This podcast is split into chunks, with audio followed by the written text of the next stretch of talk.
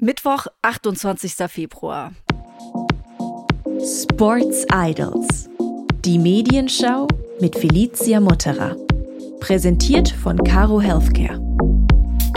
Hello again! In dieser Episode mit dabei Tatjana Henny, Direktorin der National Women's Soccer League in den USA und eine der Sportfunktionärinnen überhaupt im Fußball der Frauen.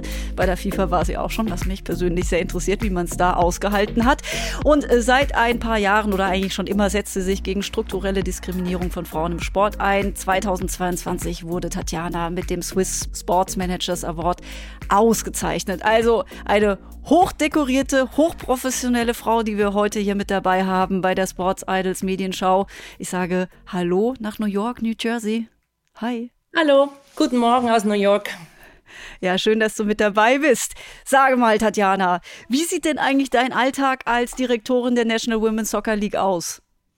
Oh, das würde den Rahmen sprengen. Ich glaube, da gibt's keinen. Ähm, das, das geht von ganz normalen Arbeitsstunden im Büro in, in Manhattan mit meinen Kolleginnen und Kollegen, ähm, strategisch, äh, inhaltlich ganz normale E-Mails abarbeiten dann natürlich auch viel unterwegs, die Teams besuchen in einem Land, das natürlich riesengroß ist, äh, also viel Zeit auch in den Flugzeugen, äh, wo ich da verbringe, aber da hat es auch überall Internet, also kann man auch arbeiten. Und ja, also im Moment ist es viel strategisch, äh, viel Projektarbeit, weil wir grundsätzlich gerne die beste Liga der Welt sein möchten im Frauenfußball und da müssen wir noch ein bisschen was machen. Ja, und ihr habt ja auch gerade Pause noch. Im Moment spielt ihr noch nicht, erst wieder ab März geht's los. Genau, wir sind, unsere Teams sind jetzt in der Vorbereitung. Äh, wir haben ja einen anderen Kalender, ähm, wie du richtig sagst. Ja, Mitte, Mitte März geht's bei uns dann mit der offiziellen Meisterschaft wieder los. Eine Schlagzeile wie ein dreifacher Rittberger. National Women's Soccer League and Google Pixel announce multi-year partnership. Die National Women's Soccer League in den USA macht es scheinbar vor, wie es geht, Erst gab es vor ein paar Monaten die Nachricht, dass die TV-Rechte für die Rekordsumme von 240 Millionen US-Dollar verkauft wurden. Nun ist mit Google Pixel ein neuer großer Partner an Bord. Mittlerweile gehört zu den Sponsoring, also ich habe es mal nachgezählt, bei euch auf der Webseite gehören zwölf namhafte Unternehmen dazu. Neben Google Pixel sind das zum Beispiel Nike, EA Sports oder Deloitte. Und die National Women's Soccer League ist, wenn ich dich in einem anderen Interview richtig verstanden habe, die einzige Profiliga, in der sich der Frauenfußball selbst finanziert. Was heißt es genau, sich finanziert? Erstmal, um so ein bisschen definitorisch hier einzusteigen.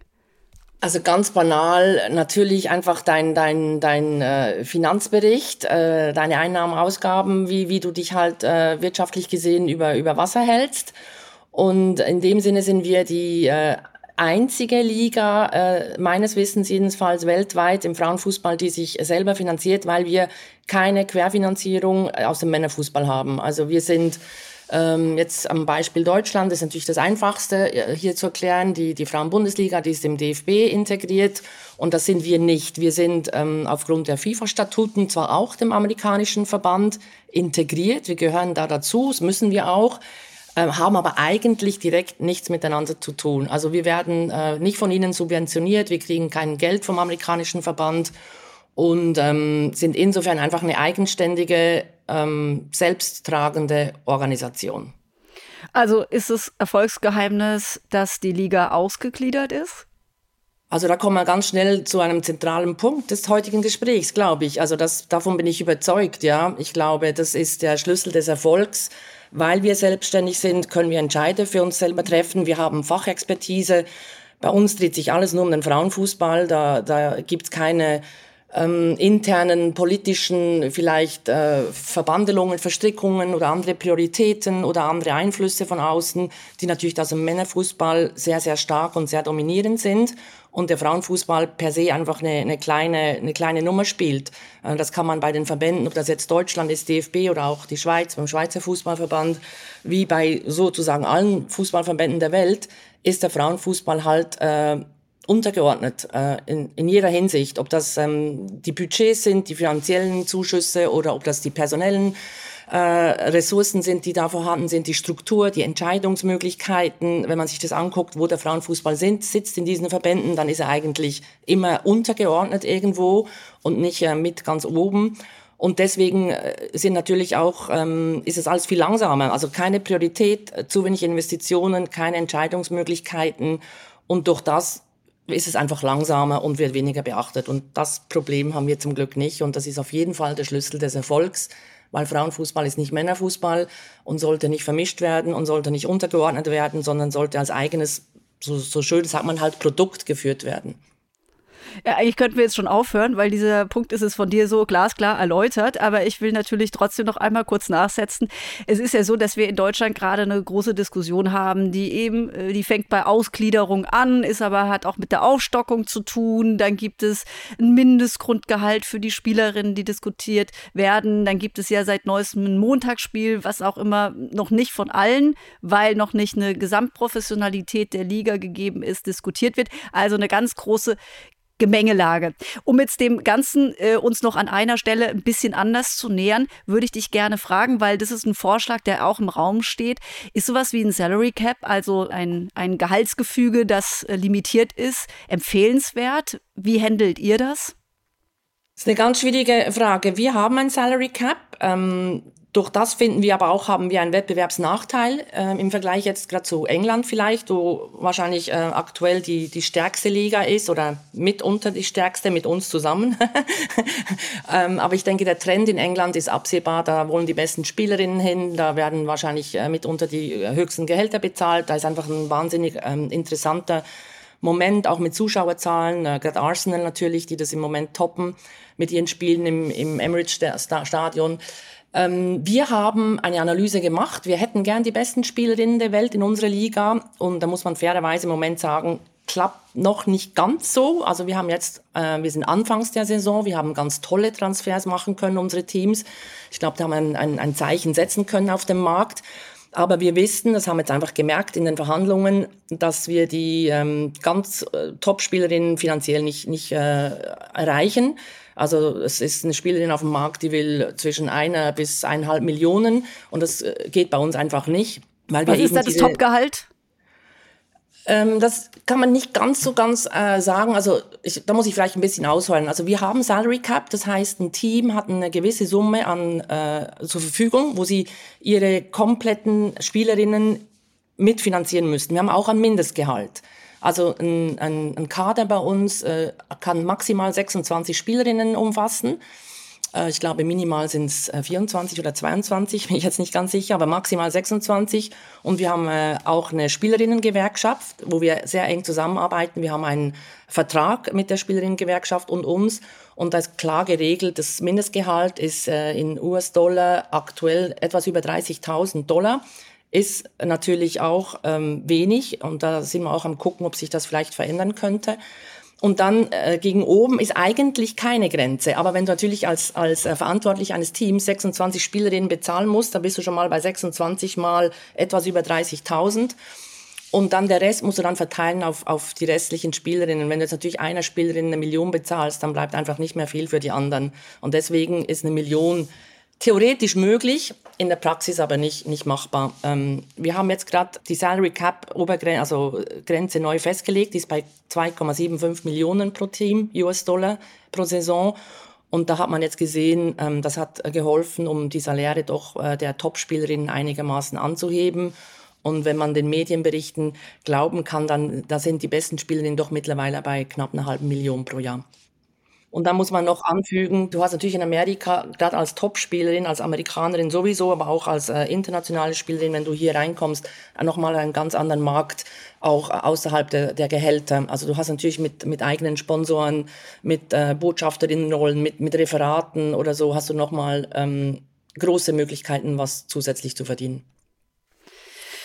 Ja, äh, aber trotzdem muss man das dann äh, erstmal dann anleiern und da ist natürlich nochmal äh, ein Schritt mehr zu tun. Was ich ganz spannend finde, weil du gerade gesagt hast, bei den Frauen sind es jetzt um so 30.000 K etwa US-Dollar, was, was an Mindestgehalt da ist. Ich habe bei den Männern mal nachgeguckt, da habe ich gelesen, dass es da mindestens 85.000 sind US-Dollar, äh, also in der Männerliga bei euch in den USA. Äh, auch noch ein deutlicher, deutliche Diskrepanz, sage ich mal, ja. zwischen Männern und Frauen. Ja, klar, so Equal Pay ist, ist auch bei uns ja. noch nicht noch nicht äh, Realität.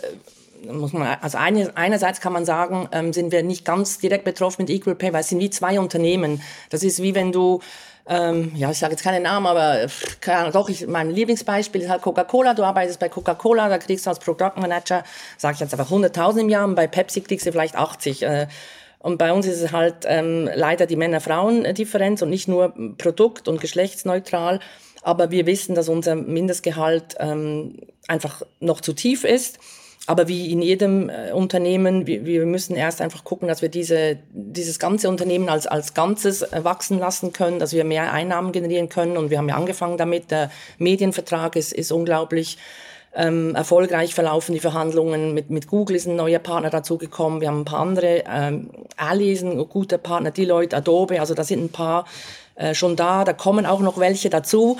Und logisch, ähm, je mehr Einnahmen wir generieren können, ähm, je schneller ist es dann auch einfach machbar, diese Mindestgehaltsgrenze nach oben zu verschieben. Und das ist ein, das ist ein großes Ziel von uns, weil gerade auch äh, mit der mit der Vergangenheit der Liga, äh, die ja auch äh, leider auch nicht so schöne Geschichten hatte, haben wir jetzt eine neue Commissioner, also CEO, Geschäftsführerin Jessica Berman, die ist jetzt seit zwei Jahren im Amt und ihr ist es wirklich ein Anliegen, alles was die Spielerinnen betrifft. Also wir versuchen wirklich die Spielerinnen ins Zentrum zu setzen äh, von allem, was wir tun. Ähm, und da ist natürlich die Saläre ist, ist ein entscheidender Faktor und das versuchen wir anzuheben. Ja, ich glaube, worauf du gerade ansprichst, ist der sexuelle Missbrauch. Da hattet ihr einen Skandal. Gerade auch zu deiner Anfangszeit warst du, glaube ich, erstmal damit beschäftigt, den irgendwie aufzuräumen, soweit sowas überhaupt möglich ist und da neue Strukturen zu schaffen. Aber lass uns dieses unschöne Thema jetzt äh, tatsächlich, das ist wichtig, das wollt ihr natürlich nicht nochmal, dass sich das wiederholt und da eben äh, die Spielerinnen so in den Mittelpunkt zu stellen und die Strukturen herum so zu bauen, dass es eben nicht wieder passiert. Aber äh, mich würde noch mal interessieren, bei der Partnergewinnung, fällt es euch jetzt leicht, leichter, der Liga jetzt im Jahr 2024 Partner zu gewinnen, im Vergleich jetzt noch zu fünf, sechs Jahren davor? Das fällt uns auf jeden Fall leichter. Die Liga hat ja auch Schwierigkeiten gehabt, äh, zu überleben. Ähm, sie hat, äh, ist jetzt der dritte Anlauf und, und jetzt äh, kann man wirklich davon ausgehen, dass es jetzt auch klappt, weil die, die Zeichen sind einfach eindeutig. Äh, es wird äh, immer wie größer, wie schneller, wie, wie mehr Interesse, ob das jetzt neue Teams sind, die reinkommen, Investoren, die bei uns in den Teams äh, einsteigen, das Interesse von, von Leuten, die, ähm, wir haben so diesen sogenannten Expansion, also wir wollen noch zusätzliche Teams in Zukunft aufnehmen. Da, da ist ein Rieseninteresse da von, von Leuten und das sind äh, mittlerweile Billionaires, ähm, also Billionäre, die, die, die einfach so viel Finanzkraft haben müssen, um hier einzusteigen. Sonst geht das wie fast gar nicht mehr. Und auf die Partnerfrage, ja, auf jeden Fall. Es gibt mehrere Gründe. Einerseits natürlich die Frauenfußballentwicklung global, ob das Anzahl Zuschauer sind, äh, die, die Frauen-WM, die alle Rekorde bricht, die Frauen-Euros, die Champions League-Spiele, runtergebrochen in jedes Team, die Zuschauerzahlen, die eigentlich hochgehen überall. Also das ist einfach ein Trend, der, der nicht mehr stoppen, zu stoppen ist. Was uns aber abhebt von anderen, ist eben diese Eigenständigkeit. Wenn du natürlich ein Fußballverband bist, der jahrzehntelang das Gleiche gemacht hat mit den Nationalteams und den Frauenfußball nicht wirklich gefördert hat, dann ist es schwer, einfach jetzt hinzustehen und sagen, wir wollen jetzt sponsoren, wir finden es jetzt toll, jetzt kommt doch bitte. Ich meine, das funktioniert halt leider einfach nicht so. Und da glaube ich, sind wir als eigenständige Liga einfach viel glaubwürdiger. Das ist unser Produkt. Wenn du zu uns kommst, machst du nur Frauenfußball. Und du musst dich nicht um Männerfußball kümmern. Das ist eine andere Zielgruppe, das ist ein anderes Umfeld, das ist eine andere Chemie, das, das sind andere Möglichkeiten. Wir sind viel flexibler, wir sind offen für andere Kampagnen. Wir wollen wirklich die Spielerinnen ins Zentrum setzen. Und, und da ist der Männerfußball einfach auf einer anderen Ebene und hat andere Vor- und Nachteile und da müssen wir nicht hingehen. Ähm, aber wir sind Frauenfußball mit all dem, was uns stark macht und was interessant ist für Partner und deswegen kommen die auch zu uns. Und wenn du in einem Männer Fußballverband oder Fußballverband, der aus der Geschichte hinaus von Männern für Männerfußball gemacht wurde, ist es einfach viel schwieriger, da glaubwürdig und dynamisch und offen und anders aufzutreten. Und deswegen haben wir im Moment wirklich ähm, Glück, aber es ist einfach auch das Momentum, äh, der Zeitgeist und wir haben die richtige Struktur dafür, dass wir das eben nutzen können ich sitze hier in Deutschland, äh, äh, liebe den Fußball und würde ihn auch gerne so cool, wie er mir in den USA erscheint, auch hier voranbringen. Was sind so Dinge, die du mir oder uns hier gerne mitgeben würdest, was wir uns abgucken können? Ist immer, immer Vielleicht Micro-Habits, weißt du, was ich meine? Sag jetzt nicht sofort, wir müssen ausgliedern. Vielleicht kannst du trotzdem so was Niedrigschwelliges uns mit auf den Weg geben. Nein, ihr müsst ausgliedern und je schneller, je besser. Es tut mir leid, da kann okay. ich leider nichts anderes sagen. ähm, wir, wir machen es vor. Jetzt kann man natürlich sagen, Amerika ist anders. Okay, das stimmt. Äh, da kann man nicht alles eins zu eins abkopieren.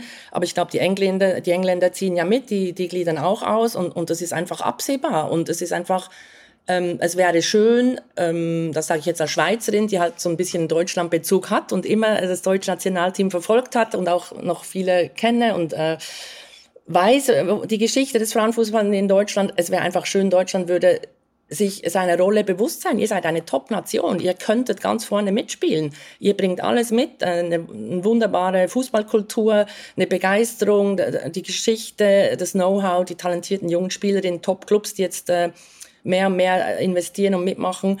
Äh, es, es braucht aber einfach das ganze System und nur drei, vier Clubs und der Verband so ein bisschen halbpatzig, das, das geht halt leider nicht. Also Ihr müsst ausgliedern, je schneller, je besser. Und der Männerfußball hat es in der Hinsicht ja vorgemacht. Es gibt ja einen Grund, warum es die DFL oder die Premier League oder andere äh, Männerprofi Organisationen gibt, die haben vor Jahrzehnten festgestellt, dass sie in diesen Verbandsstrukturen nicht weiterkommen und dass es nicht die richtigen Strukturen sind. Und deswegen haben die sich ausgegliedert und selber organisiert. Und der Frauenfußball ist genau am gleichen Ort. Das geht so nicht mehr, die Strukturen stimmen nicht mehr und das ist nicht gegen einen Verband oder gegen einen DFB oder gegen einen Schweizer Fußballverband, muss ich hier immer sagen, die betrifft es auch sondern es ist, was ist das Beste für die Frauen Elite Fußball? Und ja, es geht nicht per Knopfdruck von heute auf morgen, aber diese Hinhalte, Taktik und dieses, ja, wir gucken und wir machen und wir, wir haben einen Plan und wir haben eine Strategie, das sind einfach Inhalte, Taktiken. Die Frage ist, wann macht ihr was und wie?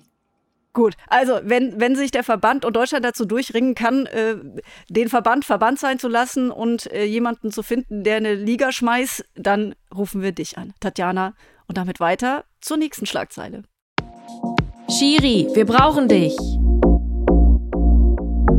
Tatjana, ich bin sehr gespannt, was du dazu sagst. Marie-Louise Itter ist äh, gegen eine Frauenquote. Marie-Louise Itter ist für alle, die das nicht wissen, die erste Co-Trainerin in der Männerbundesliga. Sie ist bei Union Berlin aktiv dort am Seitenrand. Und sie sagt, wir sollten nicht auf Zwang Frauen in bestimmte Positionen bringen. Ich verstehe zwar die Denkweise, die dahinter steckt, aber ich möchte nirgendwo hinkommen, um eine Quote zu erfüllen.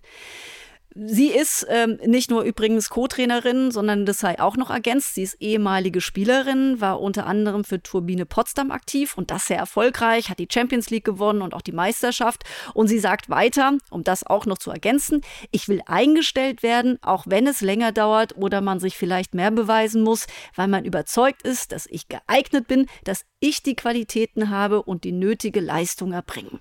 Tatjana, teilst du diese Einschätzung? Jein, jein. Also erstens habe ich größten Respekt vor ihr. Ich finde, was sie äh, gemacht hat oder immer noch macht, äh, ist, ist wahnsinnig und toll und ähm, ist ein mega Zeichen, dass eine Frau diese Rolle hat, die sie hat und, und ähm, in dem Verein diese, äh, ja, in der Bundesliga als erste Frau, als, als Co-Trainerin tätig ist. Das finde ich wunderbar. Aber es, es ist auch, also es sind ein paar Sachen. Das eine ist, es ist, es ist typisch, dass sie das sagt, weil die Frauen, die es geschafft haben, sind oft die, die nicht für Quoten sind. Also wenn du es in einer Männerdomäne schaffst und eigentlich die Einzige bist und ähm, das auch ganz sicher verdient hast, weil sonst wärst du nie dort. Also du musst unglaublich gut sein, weil, weil mit Mittelmaß reicht dann nicht. Äh, bei den Männern reicht Mittelmaß oder auch ähm, unteres Mittelmaß, weil das ist einfach normal. Da kommt man und geht man und dann nimmt man den nächsten und der war gut oder nicht und dann geht's weiter.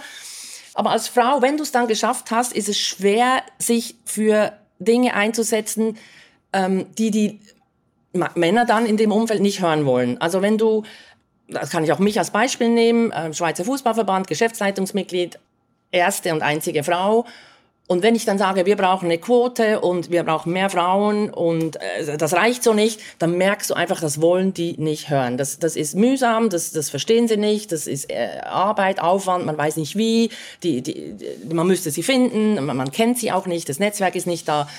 Also das ist ein, ein Thema, das einfach nicht gerne angepackt wird. Und dann willst du dich eben nicht, du willst nicht nerven. Du, du bist ja jetzt da. Du, das ist ja super. Du hast ja diese Rolle. Also willst du mit Leistung, mit, mit Qualität, mit Engagement, mit, mit einfach einer super Arbeit willst du zeigen, dass das richtig ist, dass eine Frau da sein kann. Und das verstehe ich auch. Und äh, du kannst dann eben nicht auch noch Vorreiterin sein, für Türen zu öffnen für andere. Also meistens sind es die, die schon drin sind, sind nicht die, die die größten Hilfe sind. Und vielleicht wäre es auch zu viel verlangt, weil sie ist ja schon mal da und, und das ist ja schon mal sehr gut und dafür, dafür muss man sie abfeiern.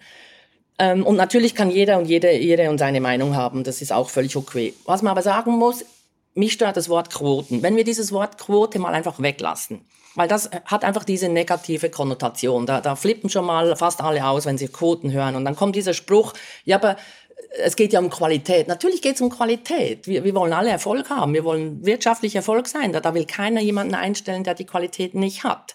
Nur wird bei den Männern einfach so ein bisschen mäßig geguckt. Da gibt's Trainer, die werden fünfmal entlassen und landen dann doch wieder irgendwo, obwohl man eigentlich schon weiß, dass der vielleicht in gewissen Bereichen Stärken hat oder auch nicht Stärken hat. Ähm, da ist einfach so, ja, man versucht es nochmal. Und weil die Frauen gerade im Fußball einfach nicht bekannt sind und diese Möglichkeit nicht hatten oder noch nicht hatten, sich entsprechend zu positionieren, äh, im Männerfußball zu arbeiten. Äh, wie viele Frauen gibt es, die eine U18 im Männerfußball professionell trainieren? Kaum eine. Also und so machst du halt deinen Weg. Du gehst zu einem Männerverein, ähm, Bundesligisten ins Nachwuchsleistungszentrum, dann wirst du da mal U16, U18 oder was auch immer Trainerin und so machst du deinen Weg äh, hoch und dann wirst du dann vielleicht auch mal in der Bundesliga Trainer oder Trainerin und diese und dafür Wege, müssen aber erstmal die, diese Strukturen auch geschaffen sein. Entschuldige, dass ich da unterbreche. Ne? Es gibt ja auch einfach zu wenige, die diese Trainerinnenkarriere äh, auch äh, starten wollen und die da schon in diesem ja. Gefüge drin sind. Oder sie würden es gerne starten, aber im Moment sind die Wege noch nicht aufgezeigt. Ja, sie, sie lassen ja. die Frauen gar nicht rein. Also du musst, genau. in der Schweiz war es zum Beispiel so, du musstest, um in die UEFA Pro-Lizenz reinzukommen, das ist die höchste Trainerausbildung, die musst du haben, um im, im professionellen Fußball Trainer, Trainerin zu sein, da musstest du als Vorgabe ein, ein, ein Haupttraineramt, also dein Beruf musste Trainer, Trainerin sein. Du kannst nicht nebenbei äh, Fußball spielen oder noch arbeiten, wie es ja die meisten Frauen tun, oder fast alle in der Schweiz, äh, muss man sagen, Spielerinnen. Du musstest einen hauptamtlichen Trainervertrag eines Männer-Profi-Fußballvereins haben, also eine U18 oder eine U21 im Männer- Profifußball musstest du trainieren, um in diese Pro-Lizenz reinzukommen. Es ist einfach nicht möglich. Und dann haben wir gesagt, das muss man ändern. Da muss man zum Beispiel als Trainerin der höchsten, in der höchsten Frauenfußballliga in der Schweiz, wenn man da ähm, Zürich, Basel, äh, Grasshoppers, all die Vereine, Servet, Genf, die es gibt, ähm, wenn man da Trainerin ist, kann man in die Pro-Lizenz. Und dann haben sie das erst nicht äh, zulassen wollen, weil sie gesagt haben, da kann ja dann ein Mann über diese Schiene schneller in die Pro-Lizenz. Also solche Denkweisen und solche Argumente sind halt einfach falsch. Also die Strukturen stimmen nicht. Ah, noch ein Beispiel. Die UEFA Pro-Lizenzkurse finden an Daten statt, wo die äh, Frauenfußballliga spielt oder die Frauennationalmannschaft spielen. Also man kann nicht teilnehmen. So. Es, es ist eben nicht so einfach. Ich finde, ich bin um das abzuschließen, ich bin für Quoten. Ich würde das Wort Quoten einfach nicht verwenden, weil das ist einfach ähm, zu emotional. Aber es ist für mich unerklärbar, dass es Bereiche gibt, wo es ausschließlich Männer tätig sind, weil es ist unbestritten heute, dass es ganz viel Kompetenz und wie soll ich dem jetzt sagen, Nutzen in der, in der Geschichte der, der Diversity, also diese, diese ergänzenden Kompetenzen und Kenntnisse und verschiedene Sachen einzubringen, ist es einfach klar, dass man besser und erfolgreicher ist. Und da verstehe ich nicht, warum das, das heute immer noch so schwierig ist, im Männerfußball, im Fußball mehr Frauen zu fördern. Ja, aber ich finde, du hast eine klasse Herleitung geliefert. Es hat ja auch immer was mit Gefallen wollen zu tun. Und wenn, wenn jetzt zum Beispiel nochmal auf unser Ausgangsbeispiel zurückzukommen, äh, wenn man bei Union Berlin womöglich arbeitet und dort herum nur Männer um sich herum hat, dann möchte man auch nicht unangenehm werden, indem man da nervt und für irgendwas einsteht, was eben die alle nervt, alle anderen genau. Männer um einen drumherum. Du kannst nur verlieren. Oder sie ist eh schon exponiert, sie, sie ist eh schon genau. in einer Situation, genau. wo sie sich ein bisschen beweisen muss. Äh, und, und dann will sie nicht noch mit einem Thema ums Eck kommen, das einfach kein anderer hören will. Ja, aber wir können festhalten, dass Quoten auch Veränderungen mit sich bringen. Das ist empirisch belegt, also deswegen nicht zaudern. Wir sind fürs Machen. Endloser Marathon. Fairplay oder doch Männerfokus, äh, Frauen im Profisport. Das Internet ist, äh, wie so vieles, es übernimmt Vorurteile. Suchmaschinen bevorzugen in ihren Ergebnissen meistens die Sportler, die Algorithmen die da in der Suchmaschine aktiv sind, passen sich nämlich unserem Verhalten, unseren Interessen und auch unseren Anfragen an. Zum Beispiel Internet versus äh, Statistik. Tatjana, welche Mannschaft hat die meisten Titel bei Basketballmeisterschaften gewonnen? Nationalverbände, hätte ich gesagt. Ja, Nationalverband. Spanien? Spanien? Nein. Die Amerikanerinnen? Genau, die Amerikanerin. Du sagst, was die Statistik sagt. Wenn man das Internet fragt, dann sagen sie das Männerteam der USA und das ehemalige Jugoslawien mit jeweils fünf Titeln. Die Frauen werden da gänzlich unterschlagen, obwohl die in der Statistik mit elf Titeln, also äh, das Frauenteam USA, da weit vorne liegt als erfolgreichstes Team.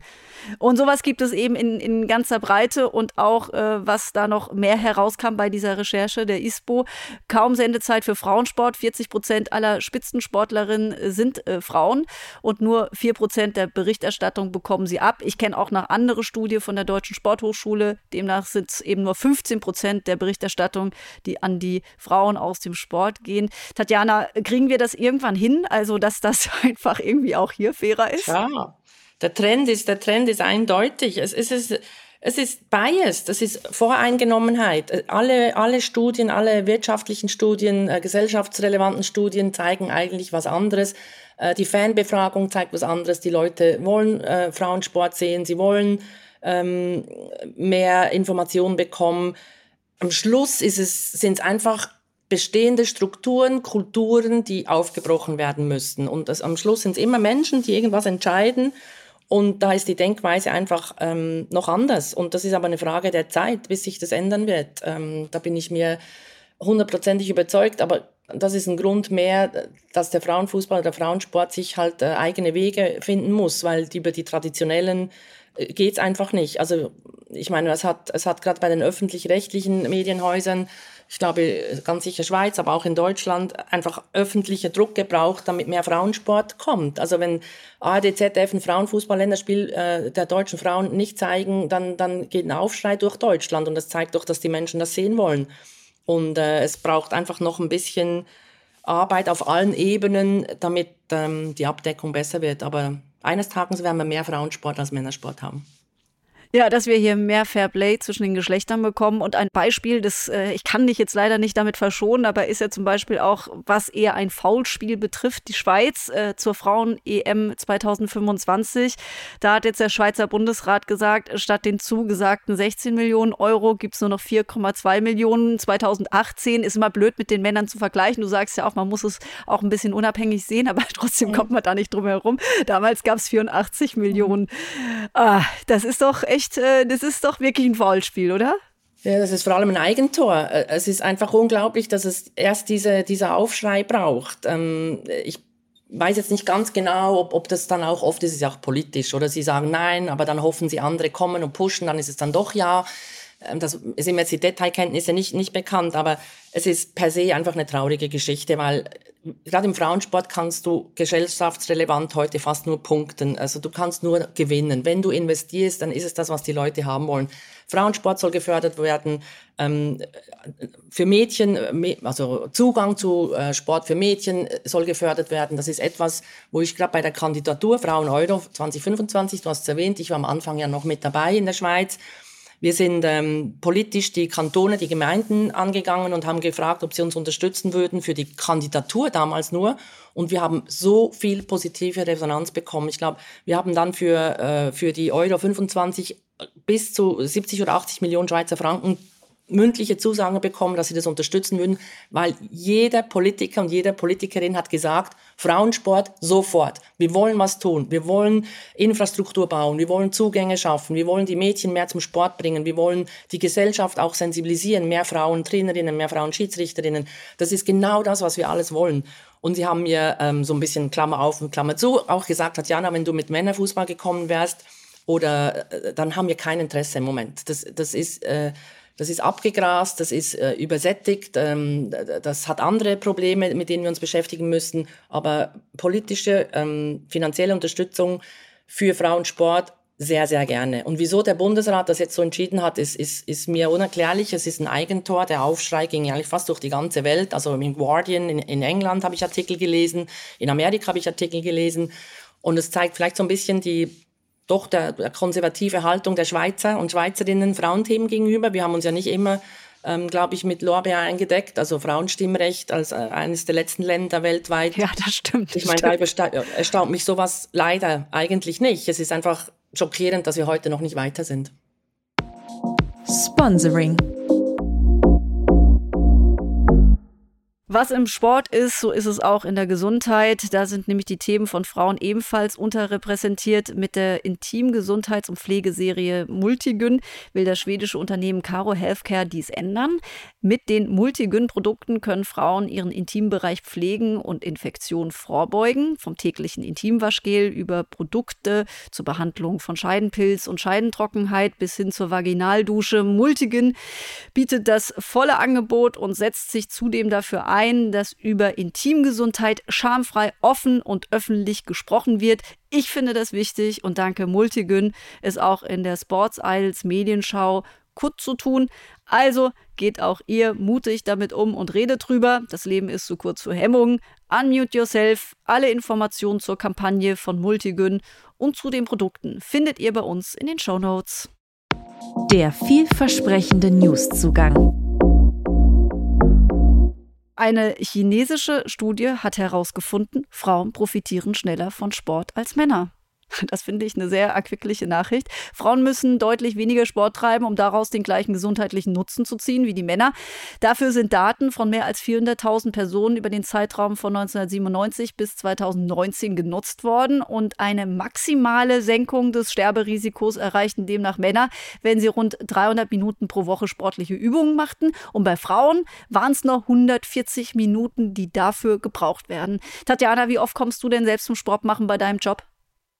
Seit ich in Amerika bin, ähm, regelmäßig. Ich bin ganz stolz auf mich. Äh, ich bin hier sehr aktiv. Also ich mache äh, zwei bis dreimal die Woche etwas.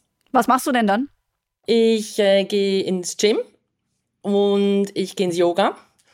Und je nach Wetter, äh, ich weiß jetzt gar nicht, ob das zum Sport zählt, aber ich habe angefangen zu segeln. Aber ich glaube schon, also immerhin eine olympische das ist Sport, Disziplin. natürlich. Ja. Also ich bin ja. noch nicht, also, komme nicht so richtig ins Schwitzen, noch nicht, aber ich, ich sitze auf einem Segelboot und äh, bin auf dem Hudson River. Äh, ich war jetzt gerade Skifahren, das zähle ich auch zum Sport. Jedenfalls so wie ich fahre. Ich komme ins Schwitzen dabei. Vielleicht, weil ich auch nicht so gut bin und die Pisten zu steil, aber ähm, das war auch. Und einfach sonst aktiv. Fahrradfahren, ähm, joggen nicht mehr so, aber einfach aktiv sein. Das ist mein Ziel. Das Golden Goal der Woche. Inklusiver Teamwettbewerb im Snowboard Cross in Grasgeren hat dieser inklusive Teamwettbewerb in der Disziplin Snowboard Cross stattgefunden, das allererste Mal. Und bei diesem Rennen sind die Athletinnen und Athleten mit und ohne Behinderung gemeinsam an den Start gegangen. Tatjana, wie weit erlebst du die Diversity and Inclusion Geschichte in den USA? Ich habe das Gefühl, auch da seid ihr immer schneller, nicht nur mit der Ausgliederung. Ja, wir legen sehr viel Wert auf, auf so das Ganzheitliche. Wir haben ähm, verschiedene Partnerschaften auch. Ähm, jetzt bin gerade im Überlegen, auf äh, Menschen mit Beeinträchtigung kommt mir ehrlich gesagt konkret jetzt so nichts in den Sinn, wo wir aktiv tätig wären. Ähm, ist eigentlich ein gutes Thema, das müssen wir, mal, müssen wir auch mal anpacken, weil wir wirklich grundsätzlich sehr offen sind. Also wir haben ganz viele Partnerschaften, wir haben äh, Diversity-Seminars, äh, wir sind sehr vorsichtig und, und bewusst im Umgang mit, mit Ausbildung von Mitarbeiterinnen bei uns im, im, in der Liga, aber auch mit Clubs und Trainer und Trainerinnen in den Clubs und ähm, einfach dieses ähm, Sensibilität verschiedenen Themen gegenüber und die das Wissen, dass man sich ausbilden und weiterbilden muss, ist hier sehr weit oben auf der Agenda. An der Stelle möchte ich ein Shoutout loswerden an die Sportfreunde in Hügelheim, denn die sind äh, ganz großartig vorangegangen und haben einerseits eine Inklusionsmannschaft ins Leben gerufen, das war 2021, und haben sich auch für die Gründung einer Inklusionsliga im Bezirk Freiburg eingesetzt, die seit 22 den Spielbetrieb aufgenommen hat. Und das heißt, dass Menschen mit und ohne Behinderung gemeinsam Fußball spielen. Das ganze Projekt hat auch einen Namen, das heißt Inklusionsfußball in Südbaden, der Hügelheimer Weg. Super, was ihr da macht. Und wir bleiben beim Fußball. Kurz eingewechselt. Pop will Klopp. Jürgen Klopp ist da die Rede. Und Pop gelesen. ist unsere Kapitänin, ja genau. Mhm. Ähm, Wäre der was als Bundestrainer der Frauen? Theoretisch ist jeder und jede was. Ähm, die Frage ist, was, was, was will man und äh, was, was bringt er mit? Ähm, es hat, also eigentlich wie von selbstredend, wenn, wenn ein Mann im Frauenfußball tätig wird, ist irgendwann immer sein erstes Amt im Frauenfußball ähm, weil er ja selber wohl kaum Frauenfußball gespielt hat. Also wird er irgendwann mal neu in den Frauenfußball kommen. Und es hat ganz viele Männer, die das sehr erfolgreich gemacht haben. Also da kann, das kann durchaus sein, dass das äh, Klopp ein Trainer sein könnte. Ich glaube jetzt nicht, dass es besonders realistisch ist auf, auf, diesen, auf diesen Sommer hin, wo ja der DFB, glaube ich, jemanden sucht. Äh, Oder Horst Rubisch muss halt noch ein Jahr länger machen.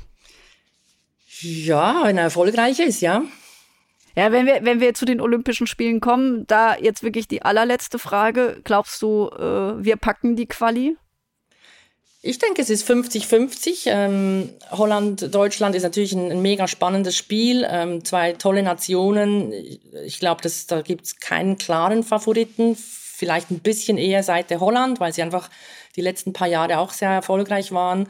Und bei euch, äh, beim deutschen Team, so ein bisschen, man, man ist sich nicht so sicher, ähm, kommt wieder Erfolg zurück, äh, seid ihr wieder auf der Spur nach ganz oben oder ist, ist einfach immer noch zu viel Unsicherheit da und, und, und ähm, eine Bestätigung vielleicht eben der, der Probleme, die ihr habt, auch mit, mit der Liga und, und dem Nachwuchs, äh, wo einfach diese klare Linie fehlt, jetzt Holland hatte in den letzten paar Jahren und uns bei euch eher so ein bisschen bröckelig war. Und äh, von dem her, glaube ich, ist 50-50. Ich muss aber auch sagen, ich bin, das kommt jetzt vielleicht nicht so gut an, aber ich bin kein Freund von Olympia bei der Frauennationalmannschaft, weil der Kalender einfach zu voll ist. Die Spielerinnen, gerade die Top-Spielerinnen, das sind ja dann die, die eben dort sind, ähm, die spielen in ihrem Club Champions League bis ganz am Ende, die spielen in der Meisterschaft intensiv bis am Ende, die spielen in der Nationalmannschaft in den wichtigsten Spielen. Europa hat jetzt alles noch in die Spitze getrieben, also die Nationalmannschaft, äh, Nations League, nur noch die besten 16 Teams, also du hast auch keine einfachen Spiele mehr, Champions League auch nicht, nur noch die besten in der Gruppenphase. Und die besten Spielerinnen sind einfach an, an ihrem äh, Zenit. Gesundheitlich haben wir genug auch schon gelesen und gehört über Verletzungen im Frauenfußball. Und ich finde, Olympia ist zwar sportlich natürlich mega äh, interessant und spannend, ein toller Anlass und alle wollen dabei sein. Aber es, es passt eigentlich nicht mehr in den Frauenkalender. Und es gibt auch da einen Grund, warum die Männer nicht mehr bei Olympia dabei sind. In der A-Nationalmannschaft und bei den Frauen müsste das eben auch sein.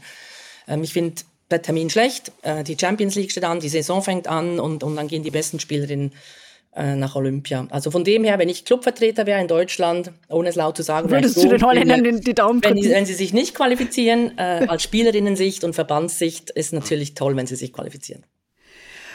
Klare Haltung, Tatjana Henny. Vielen, vielen Dank für die Zeit äh, an diesem Morgen. Und äh, ja, ich glaube, ich komme halt zu einem Praktikum vorbei. Jederzeit. Ich glaube, Europa kann viel lernen äh, von uns hier, äh, was die äh, Struktur und die Führung des Frauenfußballs anbelangt. Und wir gucken jetzt noch ein bisschen drüber nach Europa, was das Sportliche anbelangt und gucken da was ab. Aber grundsätzlich sind wir sicher ein Beispiel für die Welt, wie man den Frauenfußball fördern und führen sollte. Vielen Dank und vielen Dank auch fürs Zuhören. Ähm, abonniert diesen Podcast, teilt ihn eifrig weiter.